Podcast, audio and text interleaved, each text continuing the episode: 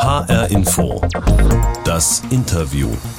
Mit Uli Höhmann und einer jungen Hessin in Schottland, die da aber nicht nur ist, weil es ihr dort besonders gut gefällt, sondern auch um mitzureden, um mitzubestimmen und ja, auch ein bisschen vielleicht mitzuregieren. Denn seit der Kommunalwahl in Schottland im Mai sitzt sie für die schottischen Grünen im Stadtparlament von Edinburgh. Jule Bandel, eine Deutsche im Stadtrat von Schottlands Hauptstadt. Es ist nett, weil du einfach so nah an den Menschen dran bist und du siehst wirklich auch, wenn du jetzt Politik machst, da auf Kommunalebene, die Ergebnisse direkt vor deinen Augen und du kannst sie selber spüren und ich finde, das ist richtig toll. Hallo Jule Bandel. Hallo. Wir haben uns aufs Du geeinigt, sage ich jetzt noch mal kurz Genau. vorweg. Ne? Hat, hat sich so ergeben auf dem Weg vom Haupteingang ins Studio hier bei uns im Funkhaus des Hessischen Rundfunks. Du bist nämlich gerade auf Heimatbesuch in Deutschland, in der Wetterau, im Vogelsberg, ne, wo du herkommst, wo deine Familie noch ist. Wie ist das jetzt so für dich? Ist das Heimkommen oder eher nur ein Besuch? Auch es ist schon immer nett, nochmal heimzukommen, da wo man aufgewachsen ist und einfach mal ein bisschen Urlaub zu machen, das Ganze jetzt in Schottland auch ein bisschen zu vergessen, ähm, da einfach mal abzuschalten, das ist schon wirklich nett. Aber kommst du da jetzt wirklich heim? Ähm, ja, also es gibt, es gibt bestimmte Orte da, wo ich aufgewachsen bin, zu denen habe ich doch noch eine, eine enge Verbindung, so vor allem die Wiesen und die Wälder ähm, um meinen Heimatort da äh, und dann halt bei meiner Mutter da. Ist das auch- ist schon noch Heimat, ja. Ist auch der Kontrast zur Großstadt Edinburgh wahrscheinlich. Ja. Ne? Jetzt seit 2016 ne, lebst du in Edinburgh. Genau. Jetzt auf so einer Skala von 0 bis 10, 0 gar nicht, 10 vollkommen. Wie sehr bist du mittlerweile eine Schottin? Also eine Schottin würde ich sagen, will ich nicht. Also ach, auf einer Zahlenskala äh, wahrscheinlich eine 4. Ähm, aber das ist da auch nicht unbedingt wichtig, würde ich sagen. Also als Europäer wirst du da auch einfach angenommen und dann, dann ist es mir gar nicht so wichtig, dass ich da jetzt als Schottin gelte. Auch wenn, wenn Leute manchmal wir, mir tatsächlich sagen, von wegen, ja, wir, du bist auch eine neue Schottin. So nennen sie immer die, so nennen sie immer die Leute, die da halt von anderen Ländern herkommen, äh, die Immigranten. Die werden dann New Scots genannt. Äh, und das finde ich eigentlich, das ist ein süßer Begriff. Aber selbst, ja, auch wenn ich mich Edinburgh zum Beispiel sehr zugehörig fühle, so eine schottische Nationalzugehörigkeit, ähm, das habe ich jetzt nicht. Also da fühle ich mich noch deutsch und da fühle ich mich europäisch.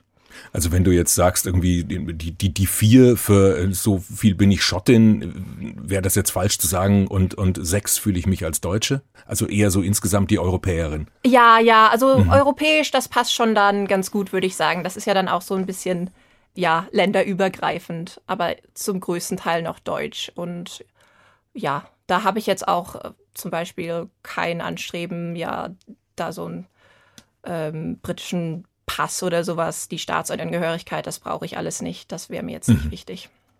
Das heißt, du fühlst dich gar nicht als Auswanderin. Oder doch ein bisschen? Doch, als Auswanderin schon, aber da man da so ganz gut angenommen wird, ist das jetzt nicht so das große Ding. Ähm, und da da auch andere äh, Europäer noch sind, viele in der Hauptstadt, viele Polen zum Beispiel, ja, da hat man immer so eine kleine europäische Solidarität zwischen den ganzen ausgewanderten Europäern. Das ist ganz nett. Was ist für dich Heimat? Och, was für eine Frage. ähm, ja, wirklich sehr spezifische Orte, muss ich sagen. Also schon meine Ecke da äh, in Edinburgh, wo ich lebe, da fühle ich mich schon sehr zugehörig und das ist für mich auch Heimat.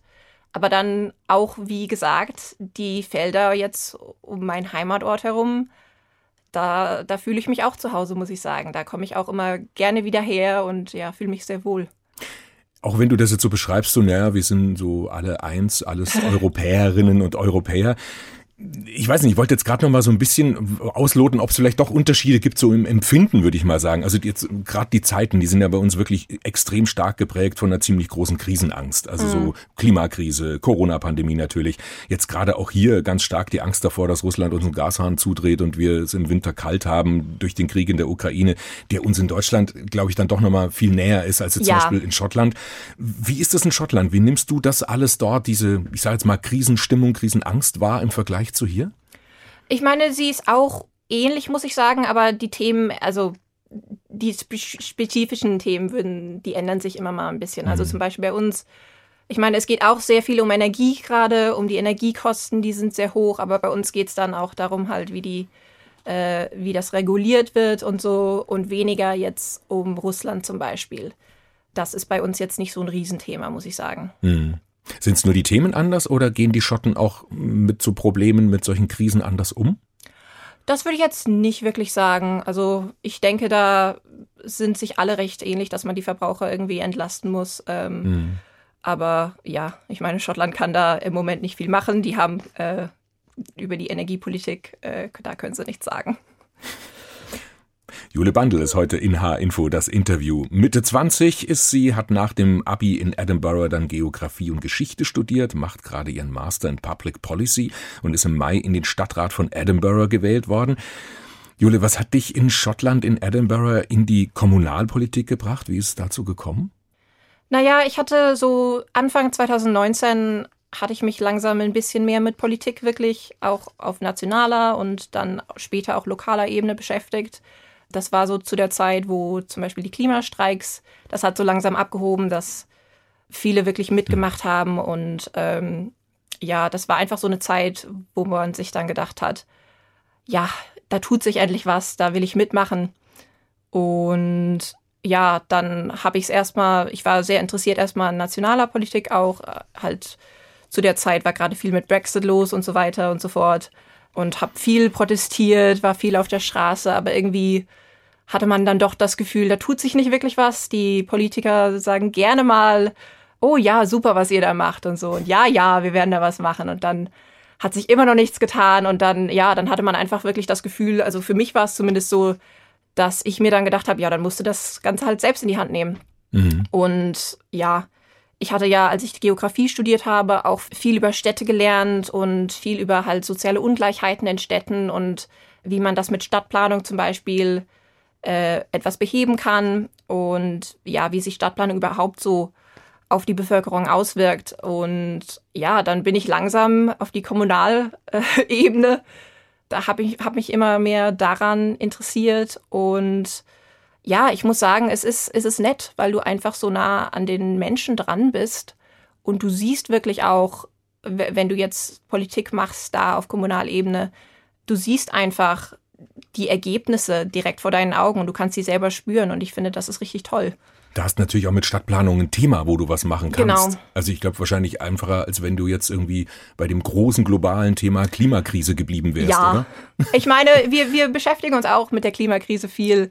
Sicher, ähm, spielt ja damit rein. Ne? Ja, Wie baut ja. man eine Stadt? Ähm, Überall, ja. also beim Bauen, beim ja. ja. Wohnungen, bei ich bin jetzt unsere äh, Mobilitäts- und Verkehrssprecherin. Da ist natürlich auch richtig viel mit, wie, wie bringen wir die Leute dazu, mehr Fahrrad zu fahren, mehr zu laufen, äh, öffentliche Verkehrsmittel zu benutzen und so weiter. Hm, wie ist der Edinburgh so aufgestellt als Stadt mit Radwegen, Netz, Öffis und so weiter? Radwege nicht so super, muss ich sagen. Äh, und da gab es auch großen Widerstand ähm, und gibt es noch großen Widerstand dazu, da jetzt zum Beispiel ein bisschen vom, von den Parkplätzen was wegzunehmen mhm. und von den Autospuren und so weiter das ist schon sehr kontrovers, muss ich sagen. Von den öffentlichen Verkehrsmitteln her ist es ziemlich gut, würde ich sagen. Ähm, wir haben eine sehr gute Busgesellschaft, die wir auch teilweise, die ist nicht ganz privat, die steuern wir auch selber mit. Wir bauen jetzt auch noch eine Straßenbahn, das ist sehr aufregend. Äh, oh, das ist aber sehr aufwendig. Ja, ja. Da gab es bestimmt auch Widerstände. Da gibt es auch oder? Widerstände. Das ist halt, ja, das, das lief halt auch über die Pandemie jetzt. Das wurde kurz, kurz vor Corona angefangen und ähm, soll jetzt nächstes Jahr endlich äh, dann eröffnet werden. Aber seitdem, ja, es gibt dann halt das auch eine Menge Verkehrschaos. Das nervt die Leute dann schon. Was denkst du, ist jetzt ein bisschen hypothetisch, wenn du in Deutschland geblieben wärst, wärst du dann heute auch in der Politik, auch bei den Grünen dann in Deutschland? Hm, interessant, ja. Ich bin mir nicht so wirklich sicher. Also die Grünen in Schottland stimmen mir noch ein bisschen mehr zu, muss ich sagen. Die sind noch ein bisschen mehr links als unsere Grünen jetzt, obwohl, obwohl die hier auch gute Sachen machen, auf ja, nationaler und Landesebene auch.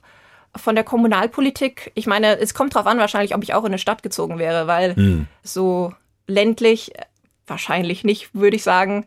Ich glaube, das ist ja hier ähnlich wie auch in Schottland, dass so die Leute, die dann äh, in die Kommunalpolitik gehen, eher älter sind, eher ältere Männer, das ist in den Städten noch mal ein bisschen einfacher, aber selbst bei uns in Schottland ist es so, du hast sehr, sehr wenig Frauen, du hast sehr wenig junge Leute und das ist dann auch nicht ein super Arbeitsklima, muss ich sagen. Du bist jetzt eine von 63 Abgeordneten im Stadtparlament von Edinburgh und auch wenn Großbritannien jetzt nicht mehr in der EU ist, das geht ja nach wie vor als EU-Ausländerin, ne? das hat man beibehalten. Mhm. Gibt es noch mehr Ausländer wie dich im Stadtrat?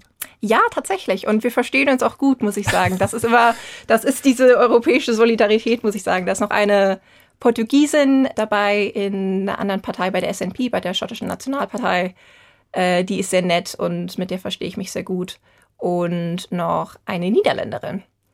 Und ja, also es ist, es ist dieses Mal bunt gemischt. Also diese letzte Wahl war wirklich, die hat das Ganze nochmal ein bisschen, ja, ein paar neue Leute reingebracht. Viele junge Leute wurden mhm. gewählt. Mhm. Ähm, ja, jetzt auch drei. Also wir sind alle drei neue Ausländer. Das ist schon aufregend. Jetzt hat ja erst vor wenigen Wochen die schottische Regierung beschlossen, es nochmal wagen zu wollen mit einem ja. Unabhängigkeitsreferendum. Also 2014 muss man kurz nochmal den Hintergrund erklären. 2014 hat es schon mal eins gegeben. Damals waren aber 55 Prozent der Menschen in Schottland noch dafür, im Vereinigten Königreich zu bleiben. In der Zwischenzeit hat es jetzt den Brexit gegeben. Die allermeisten Schotten wollten da lieber in der EU bleiben als austreten, eine deutliche Mehrheit. Und deshalb will die schottische Regierung es jetzt nochmal versuchen, nächstes Jahr im Oktober. Aber die Rechtslage ist da ein bisschen unklar. Eigentlich muss die Zentralregierung in London so eine Volksabstimmung in Schottland erlauben. Das soll jetzt vor dem Supreme Court vom obersten Gerichtshof geklärt werden, ob das schottische Regionalparlament überhaupt so ein Referendum einberufen darf. Wie nimmst du die Stimmung wahr, so in deinem Umfeld? Eher für oder eher gegen die Unabhängigkeit? Also in meinem Umfeld ist es natürlich sehr für die Unabhängigkeit. Weil die ähm, Grünen in Schottland Weil, weil die das, Grünen ja. in Schottland für Unabhängigkeit sind, ja. Ähm, und weil halt junge Leute auch, junge Leute sind zum größten Teil für die Unabhängigkeit. Das ist wirklich, da gibt es einen großen Unterschied zwischen alt und jung. Und ähm, es wandelt sich halt so ein bisschen. Also mhm. ich hatte mal vor zwei Jahren, glaube ich, hatte ich gesagt in einem Interview, dass es nur eine Frage der Zeit ist, bis man dann irgendwann eine Mehrheit hat. Weil im Moment ist es immer noch so ein bisschen. Oh, steht so, ziemlich auf der Kippe, ja. Sie steht ziemlich, es ist ziemlich, ja, ziemlich 50-50. Ähm, aber also ich, meine, jetzt hat man noch keinen Wahlkampf oder sowas dafür gemacht. Also nee, ist noch über ein Jahr mal, hin, genau. könnte man mal sehen. Aber ja, also bei mir im Umfeld ist es schon sehr für die Unabhängigkeit auch ja.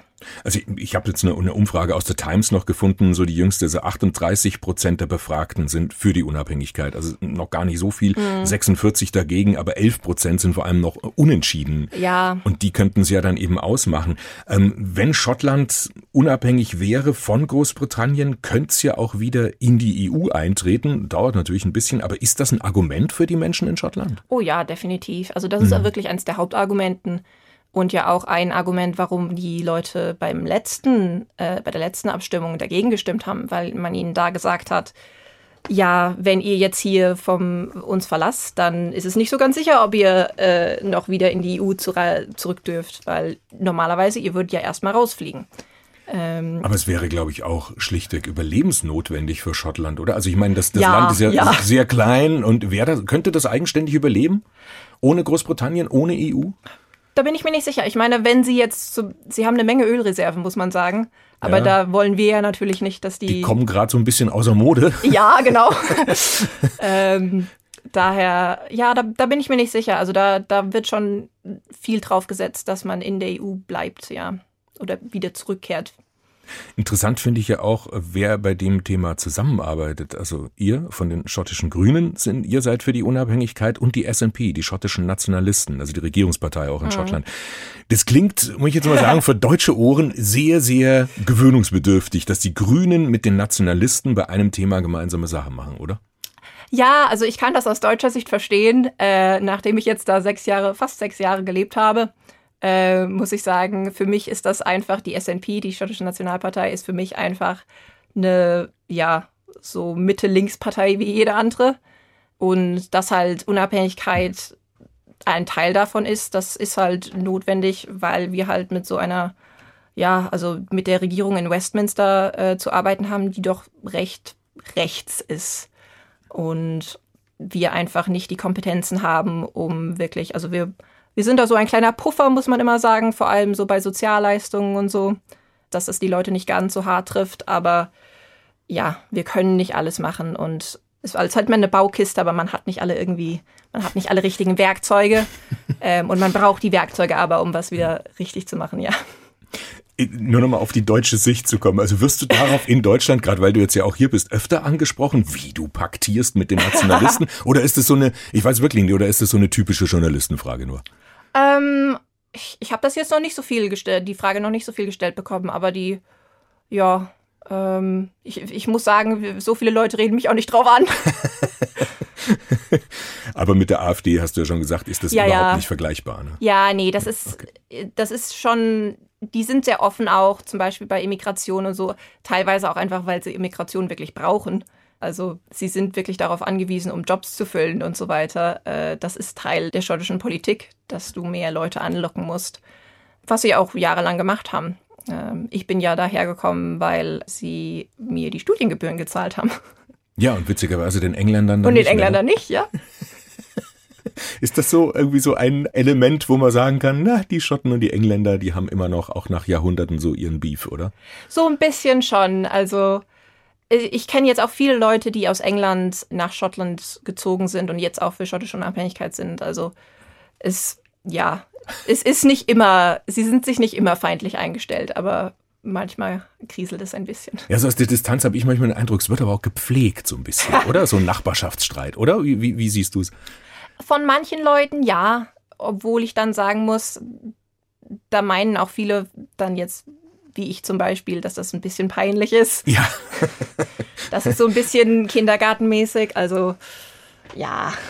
Hm. Ich meine, es, es, geht, es geht viel darum, dass, ich meine, bei den politischen Argumenten für Unabhängigkeit, da, da kommt es oft hoch, würde ich sagen. Einfach, weil dann gesagt wird, ja, wir würden das gerne machen, können wir aber nicht, weil ihr es uns nicht erlaubt. Oder dass wir halt, ja, dass wir halt mit vielen Sachen zu kämpfen haben. Zum Beispiel, äh, die Kommunen bekommen jetzt nicht so besonders viel Geld. Das ist ein großes Problem im Moment. Das ist dann schwierig, weil, die, weil das schottische Parlament gesagt hat, ja, weil wir das ganze Geld für die Sozialleistungen ausgeben, damit wir da, äh, damit die Leute da nicht so leiden. Ähm, und dann da zu, immer entscheiden zu müssen, wofür man das Geld jetzt ausgibt, nur weil man nicht genug Geld von Westminster halt bekommt, das ist dann halt und, und auch nicht die jetzt nicht fähig ist, zum Beispiel da irgendwas an den Steuern zu regeln oder so, dann ja, ist das schwierig. Jule, als wir neulich schon mal telefoniert haben vor dem Interview, hast du mir erzählt, dass du am Tag der Brexit-Volksabstimmung, das war der 23. Juni 2016, an dem Tag hast du die Nachricht bekommen, dass du an der Uni in Edinburgh zugelassen bist als Studentin. Kannst du dich nur erinnern, wie das damals für dich war, was du da gefühlt hast? Ach, das war schon, das war schon seltsam. Also, weil ich ja am, wirklich am Morgen ziemlich betrübt war, also ziemlich geschockt auch, muss ich sagen. Ich hätte nicht erwartet, dass sie jetzt die EU verlassen, weil ich hatte schon bei, nach, nach dem schottischen Unabhängigkeitsreferendum, als die dann sich für den Status quo entschieden hatten, da dachte Also ich, ach, 2014, zwei genau, Jahre davor. Ne? zwei Jahre davor, da dachte ich, ach ja, es wird jetzt wieder so sein, dass die, die, die werden es nicht wagen, irgendwie so ein großes Risiko einzugehen. Und da war ich dann am Morgen, ich meine, es war 5 Uhr oder so, als saß ich da im Wohnzimmer und habe mir das angesehen mit meinem Vater und war dann schon ziemlich geschockt und bin, bin dann später, ja, um neun oder so bin ich, glaube ich, hoch, habe meine E-Mails gecheckt, gecheckt und dann, ja, da war die, die Annahme von der University of Edinburgh, das war schon richtig seltsam. Da, da dachte ich schon, oh ja, da hast du dich jetzt auf was eingelassen. Aber du hast den Schritt offensichtlich nicht bereut. Nee, nee. Jule Bandel ist heute zu Gast in H-Info das Interview. Eine junge Hessin, die seit sechs Jahren rund jetzt in Schottland lebt, aber eben nicht nur dort einfach lebt, sondern sich auch engagiert, mitredet, mitbestimmt. Seit Mai als Stadträtin von Edinburgh, wie wir gehört haben. Jule, wir haben ein kleines Ritual in H-Info, das Interview. Das ist die Interviewbox, die steht hier Oh. schon die ganze Zeit auf dem Tisch zwischen uns. Und in die tun wir immer, ja, was rein für unsere Interviewgäste. Also eine kleine Überraschung, ein bisschen was zum Rätseln. Und ich reiche dir jetzt einfach mal die Box rüber, mach sie einfach mal auf Da und erzähl, was du drin findest. Und wir haben auch die passende Musik dazu. Sing Erzähl, was hast du in der Box? Ich habe hier Outlander, ein Buch von Diana Gab. Gebelden? Ja. Wie auch immer. Aber ja, ist auch eine sehr, ähm, ja, große Serie mittlerweile. Auf was auch immer, Star oder sowas. Aber ja, ich habe sie, ich hab sie nicht gelesen, muss ich sagen. Nicht gelesen, gesehen? Gesehen auch nicht. Ich, hab mal, ich hatte mal angefangen, aber dann hatte es mich nicht so dermaßen interessiert, muss ich sagen. Aber du weißt, um was es geht? So Es ganz grob? Es geht, ich glaube ja. Also die, die Frau, die ist Engländerin, glaube ich. Und der Mann und sie ver Bringen die Flitterwochen. ja, sie in, verbringt die äh, Flitterwochen in Schottland genau. und dann fällt sie irgendwie ins 18. Jahrhundert rein, glaube ich. Genau, so ein Zeitreisethema mit drin und spielt dann irgendwie, genau, also nach, Zeit nach dem Zweiten Weltkrieg und eben 200 Jahre Genau. davor. Aber du, dir, dir ist es zumindest bekannt und äh, Es ist mir bekannt, ja, ja. auch das Schottland-Bild, was darin transportiert wird, oder ich weiß nicht, wird die, Das- wird die Serie in Schottland gesehen? Das würde mich eigentlich am meisten interessieren. Ähm, ich bin mir nicht so ganz sicher. Also es ist ein sehr ähm, romantisches Bild von Schottland, muss man sagen. Und es ist jetzt nicht unbedingt immer eine Vergangenheit, auf die sie sich jetzt selbst berufen. Vor allem das halt mit dem ganzen, ja, mit dem Taten, mit dem Taten und äh, den Kills und so weiter. Ich meine, das, die Kills zähnte schon mal gerne an, aber jetzt zum Beispiel Bonnie Prince Charlie, was ich jetzt auch irgendwie so da einordnen würde in ja, Schottlands romantischer 18. Geschichte. Genau, Jahrhundert, revolutionär kann man sagen. Genau, Ja, genau, ja. genau. Da, ja, das wird jetzt nicht, zumindest wenn sie jetzt ihre nationale Identität so doch ja preisgeben, wenn sie jetzt zum Beispiel auf, es gibt viele Märsche zum Beispiel für Unabhängigkeit, dann spielt das zum Beispiel jetzt nicht so eine große Rolle. Das finde ich, das finde ich eigentlich sehr interessant, dass Ach, das die, die Folklore wird so ein bisschen ausgespart. die Folklore wird ein bisschen ausgespart, muss ich sagen. Also abgesehen von jetzt äh, Bruce, äh, wie heißt er nochmal? Ach, der berühmter König. Große Schlacht. Ähm, Gegen nehme- die Engländer, Ich oder? nehme an, ja. Ja, ja. So gut kenne ich meine schottische Geschichte gar nicht. Robert the Bruce, ach ja, genau. Da ziehen sie sich mal an. Das ist auch auch ein bisschen peinlich, muss ich sagen. ja, wenn man sich so als ein modernes Schottland äh, doch darstellen will, dann ist es doch immer ein bisschen seltsam, wenn sie sich so dermaßen auf ihre Geschichte berufen. Und ich ähm, glaube, deswegen wird das auch öfter mal außen vor gelassen hier.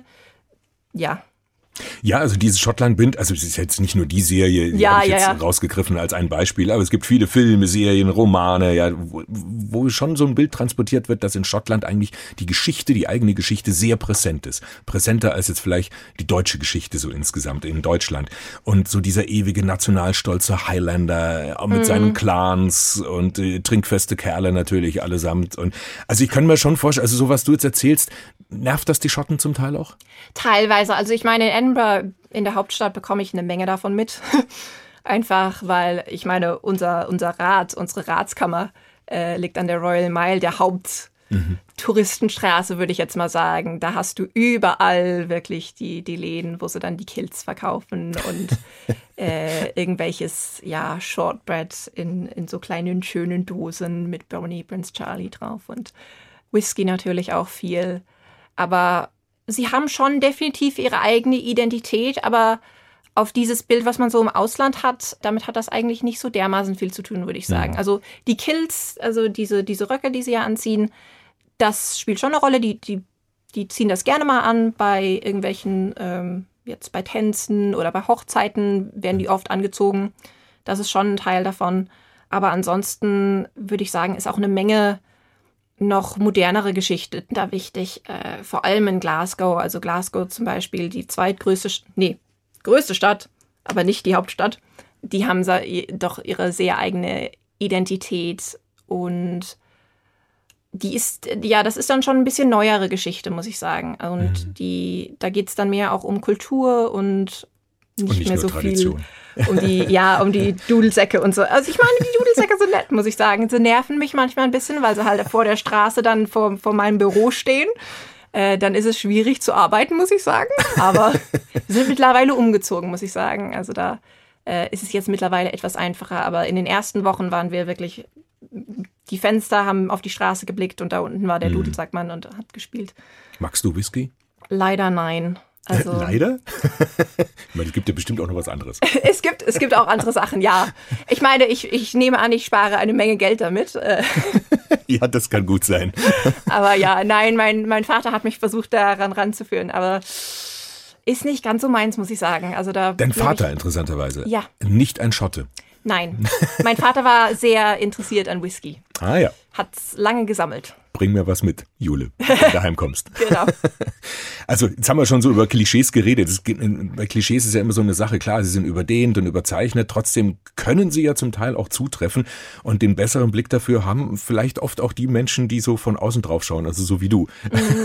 Deswegen würde ich gern mit dir so ein paar typische Schottland-Klischees nochmal durchgehen. Du sagst einfach nur mal dazu, stimmt oder stimmt nicht, okay? Ja. Okay, also Dudelsackmusik ist schön. Stimmt oder stimmt nicht? Stimmt, wenn es richtig gespielt wird. Aber es gibt so ein paar Songs, die spielen sie halt immer. Und das geht dann wirklich auf den Geist. Männer in Röcken sind sexy. Manchmal ja. Schotten sind stur. Mm, nee. Stimmt nicht. Nee, also normalerweise würde ich sagen, wie die Engländer oft, da, da ähneln sie sich doch ziemlich, würde ich sagen. Da sind sie recht. Diese, diese englische Höflichkeit, die man normalerweise den Engländern ähm, immer unterstellt. Naja, unterstellt. Da, halt, ja, das ist so ein Klischee. Das würde ich sagen, das trifft auch auf die Schotten zu. Und Schotten sind maulfaul. Stimmt oder stimmt nicht? Stimmt nicht. Nee. da kann ich mich an einige Damen erinnern, die reden sehr gerne.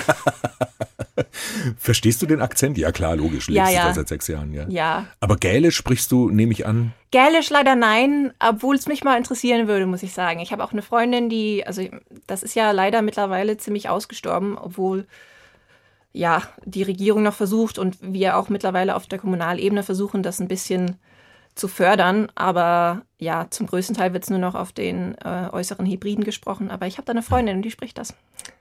Ist das schwierig zu, zu, zu lernen? Oder, Es ist oder? sehr anders, muss ich sagen. Also hat jetzt, ja, hat jetzt nicht wirklich was mit der englischen Sprache viel zu tun. Jetzt bist du erstmal gewählt für fünf Jahre. Fünf ich. Jahre, ja. Genau. Machst nächstes Jahr noch deinen Master und dann bleibst du in Schottland? Oder Ja, also gibt es da noch ein Fragezeichen für dich? Nee, also ich meine, es, es gefällt mir da wirklich gut und ja, das ist, selbst nachdem ich jetzt da fast sechs Jahre gelebt habe, wenn ich im Bus manchmal bin und dann da hochfahre zu meinem Arbeitsplatz, dann denke ich mir schon, wow, ist schon echt cool, dass du hier leben kannst. Jule Bandel, herzlichen Dank für das Gespräch. Kein Problem. Das war H-Info das Interview. Heute mit Jule Bandel, eine Hessin in Schottland, die dort aber nicht nur lebt, weil es schön ist, sondern sie engagiert sich, mischt sich ein, bestimmt mit als Stadträtin in Schottlands Hauptstadt Edinburgh. Dieses Interview, wie auch alle anderen von H-Info, gibt's auf hinforadio.de, in der ARD Audiothek und überall sonst, wo es gute Podcasts gibt. Danke fürs Zuhören. Ich bin Uli Höhmann.